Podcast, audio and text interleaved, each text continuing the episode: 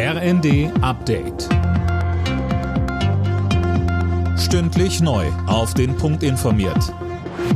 Ich bin Anna Löwer. Guten Morgen.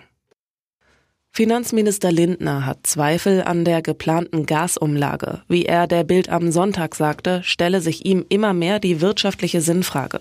Statt einer Gasumlage, die den Preis erhöht, brauche man eine Gaspreisbremse, die den Preis senkt. Sollen die Ausfälle der Gasversorger aber aus dem Haushalt bezahlt werden, wäre die Schuldenbremse nicht mehr zu halten.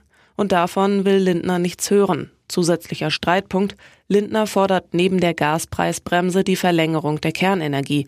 Das dürfte den Grünen wiederum nicht passen.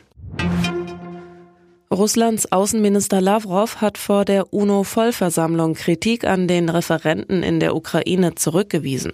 Die Bewohner der Regionen wollten zu Russland gehören, sagte er. Der Westen betreibe dagegen eine Sanktionspolitik, die nur das Ziel habe, Russland zu zerstören. In Italien wird heute gewählt. Bei der Parlamentswahl sieht alles nach einem Sieg der Rechtsnationalen aus. Das Dreierbündnis mit der ultrarechten Partei Fratelli d'Italia an der Spitze kommt in den Umfragen auf über 40 Prozent. Parteichefin Meloni könnte die erste Frau an der Spitze einer italienischen Regierung werden. Die Vizepräsidentin des EU-Parlaments Katharina Barley sagte dazu im ZDF. Wir hatten ja vorher eine Koalition, die aus fast allen anderen Parteien bestand. Und die Fratelli waren eigentlich die einzige größere politische Kraft, die nicht Teil dieser Regierung war. Und das ist jetzt ihr großer Vorteil. Sie wird als eine neue Chance gesehen.